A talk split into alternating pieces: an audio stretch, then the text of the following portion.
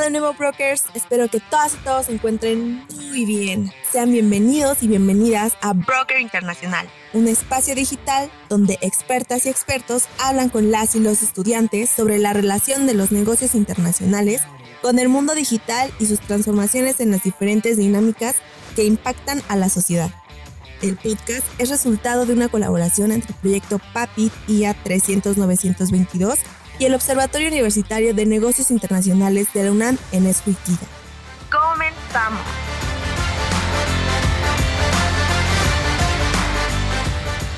¿Qué onda, Broker? Es un gusto estar de nuevo en este episodio de Broker Internacional. Yo soy Alonso Hernández, colaborador del Observatorio Universitario de Negocios Internacionales y el día de hoy nos acompaña la licenciada Lisbeth Soto Morales y nos hablará sobre negociaciones interculturales.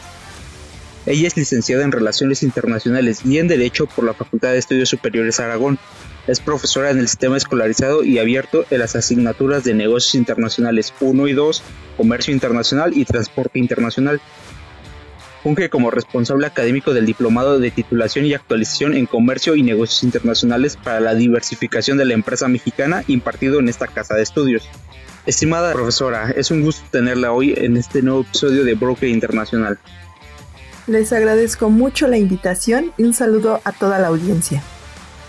En todas las épocas de la humanidad y en casi cualquier situación, se han desarrollado actividades de negociación, ya sea para relaciones de comercio, para definir alianzas políticas y o militares, para evitar o finalizar un conflicto, para realizar un negocio, etc. Y no ha sido ajeno que en muchas ocasiones estas negociaciones se han realizado entre diferentes culturas, lenguajes y necesidades. En ese sentido, me gustaría iniciar con la siguiente pregunta. ¿Qué podríamos definir como una negociación intercultural? Las negociaciones interculturales son negociaciones en las que existen participantes de distintas nacionalidades y culturas que cuentan con formas estructuradas de pensar, de sentir y reaccionar adquiridas y transmitidas por símbolos que constituyen los rasgos distintivos de los grupos humanos. Existen algunos factores que se ven influenciados en las negociaciones interculturales. Por ejemplo, las metas, la actitud de los negociadores, el estilo personal, la forma en que se lleva a cabo el proceso de comunicación, la conceptualización del tiempo, la tendencia a las emociones, la forma de llegar a acuerdos, la organización del equipo negociador y el nivel de aceptación de los riesgos justo en esta parte de la reacción de las personas es un factor importante a considerar cuando nos encontramos en una negociación con personas de otras sociedades y o culturas. Por eso mismo, y profundizando más en este tema, ¿qué elementos se consideran y forman parte de la planeación para la misma y de ser posible nos puede ejemplificar alguno de estos? La planeación de una negociación multilateral tiene varias fases. La primera es describir el problema. Enseguida es muy importante recoger información. Posteriormente hay que determinar objetivos y límites de la negociación para que con esos datos podamos formular la estrategia general y elegir el equipo negociador.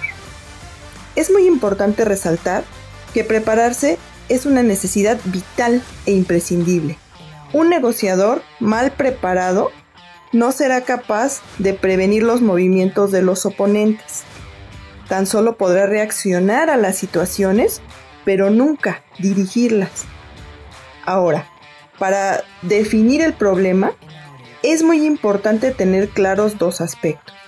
El primero es qué ha sucedido y quién está involucrado.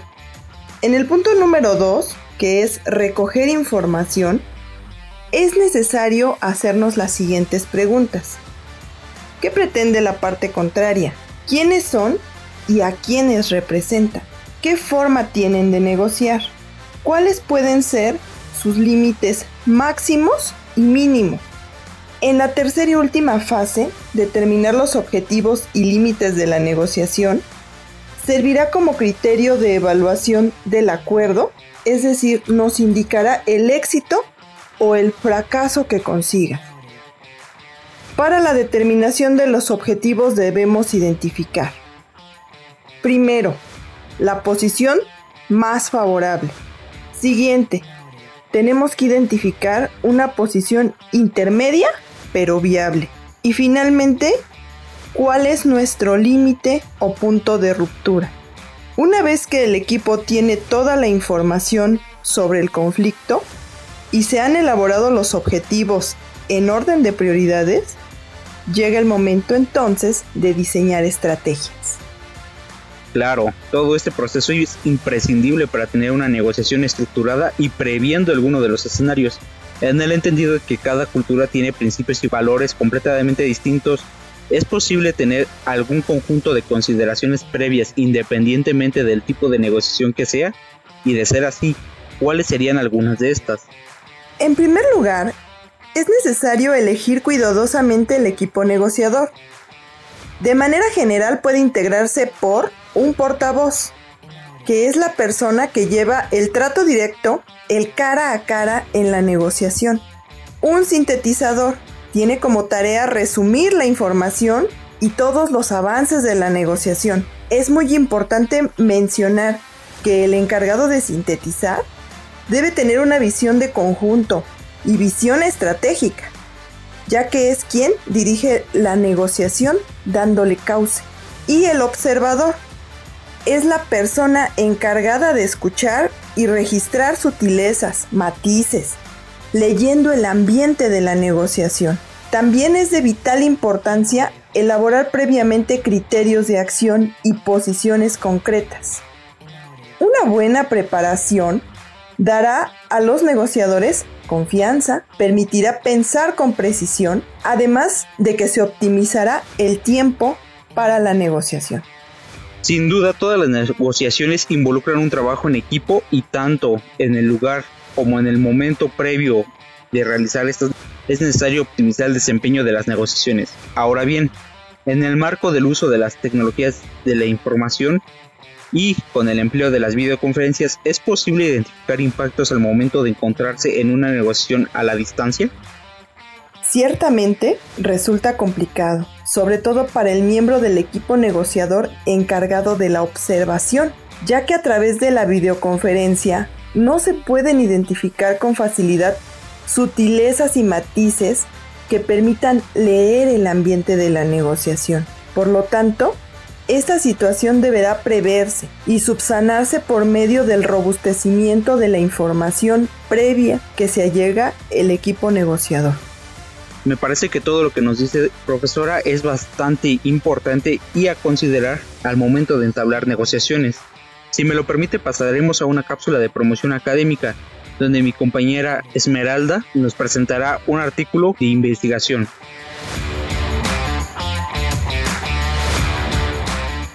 Hola, buenas tardes. En esta emisión hablaremos del trabajo de análisis técnico titulado Big Data e Internet de las Cosas para los Sistemas Inteligentes de Transporte, características y áreas de oportunidad, el cual tiene como autores al maestro José Alejandro Asensio Laguna, el doctor Agustín Bustos Rosales, el maestro José Alfonso Balbuena Cruz, la licenciada Alma Rosa Zamora Domínguez y el ingeniero Carlos Ulises Frías Martínez.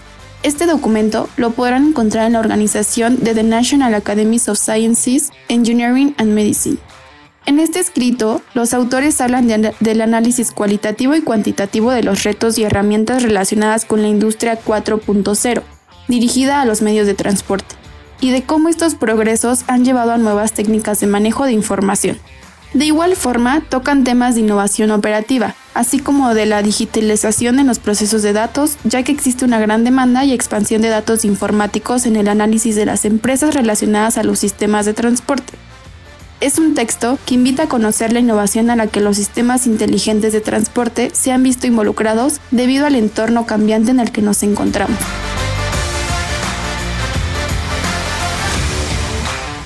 Para retomar con nuestro tema, profesora, yo creo que sería pertinente preguntar que, aunque hay algunas cuestiones donde la tecnología nos ayuda al momento de preparar una negociación, no podemos pasar esto que nos comenta en la pregunta anterior y que incluso podría entorpecer la preparación previa y al momento. No obstante, también en este sentido, ¿cómo podríamos identificar una mala negociación y cuáles podrían ser algunas alternativas que mejoraran la situación desfavorable? Una mala negociación es la que carece de preparación. Los negociadores no podrán dirigir la negociación, solo estarán en condiciones de reaccionar en aquellos aspectos que resultan negativos.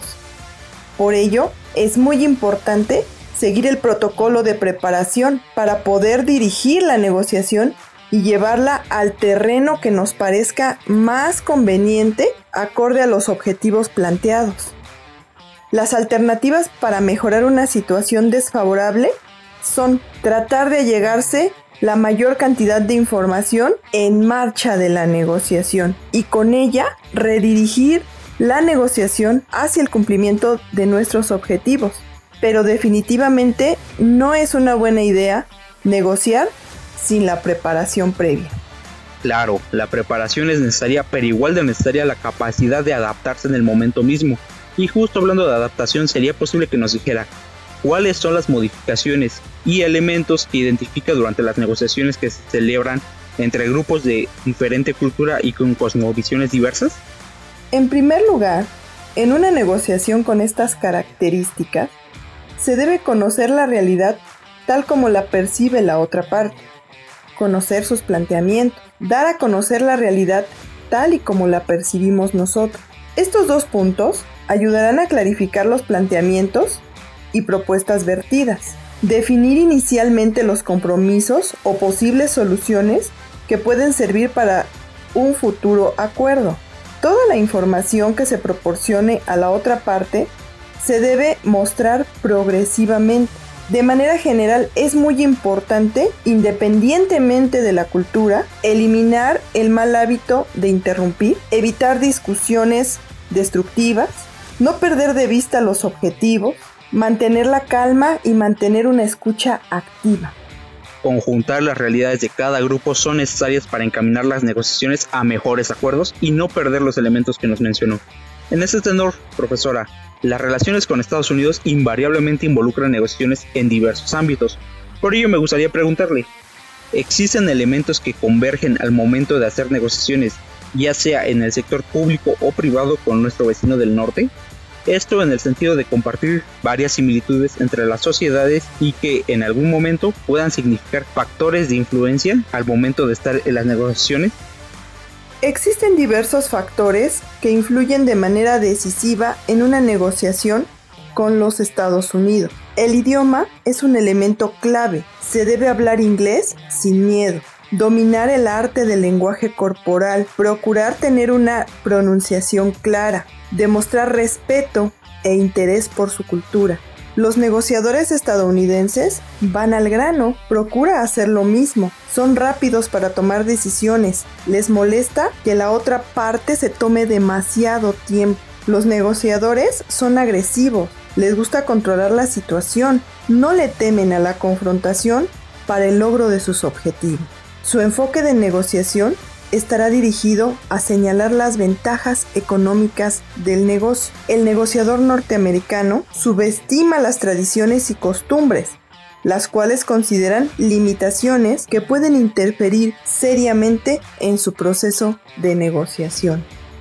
Sin duda, todo esto que nos comenta son otros estilos de negociación y hay que tenerlos en cuenta o hay que tener en cuenta para todas las personas que nos están escuchando que estos elementos pueden estar dentro de las negociaciones que lleguen a realizar con nuestros vecinos del norte y en general hay que tener que ampliar nuestra visión general del mundo para tener en cuenta cada una de las cosmovisiones y culturas que hay que tener a consideración al momento de realizar negociaciones. Ahora bien, para el profesionista, profesora o ejecutivo actual, ¿qué recomendación nos daría para manejar una correcta negociación? Es importante conocer y aplicar tácticas de negociación que nos permitirán conseguir éxito. Las tácticas se dividen en tres categorías. La primera, el engaño. La segunda, guerra psicológica. Y la tercera, posicionales de presión. Por ejemplo, las imágenes falsas. Consiste en mostrar interés por algo que no nos interesa realmente para evitar que el otro presione sobre lo realmente importante. La guerra psicológica es una táctica pensada para incomodar a la contraparte, de tal suerte que sienta la necesidad y el deseo de terminar lo antes posible. Otra táctica es la distribución de papeles. el bueno y el malo.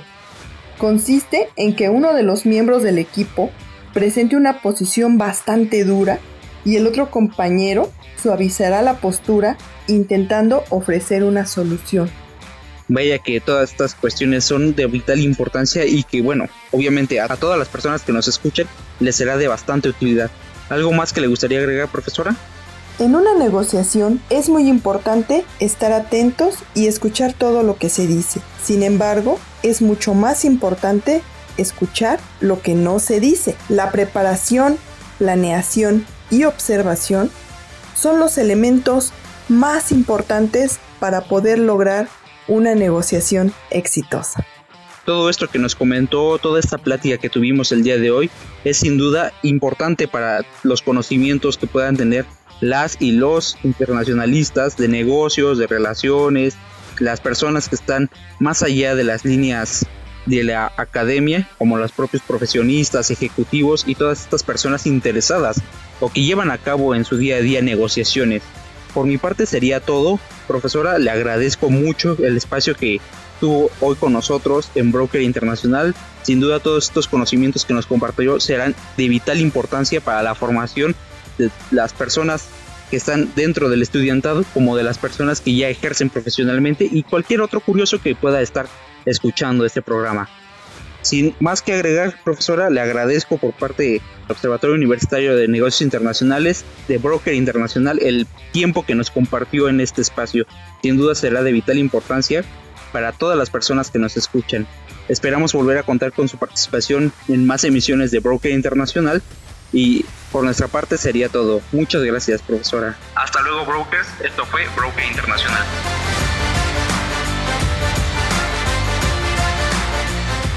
Los comentarios emitidos en este programa son resultado de los análisis y opiniones de los invitados. No representan la postura oficial de la UNAM ni del proyecto. Esta fue una misión de Broker Internacional, producto del proyecto PAPIT IA 30922. Innovación en las relaciones económico-productivas en el capitalismo cognitivo y su intermitencia por la pandemia SARS-CoV-2. Responsable del proyecto Abdiel Hernández Mendoza, Producción Aarón Miguel Hernández Martínez. Guión José Juan Carreón Vázquez y Aarón Miguel Hernández Martínez. Conducción Aarón Miguel Hernández Martínez. Musicalización CrossFit de Infraction. Recomendación académica Esmeralda Hernández Valencia.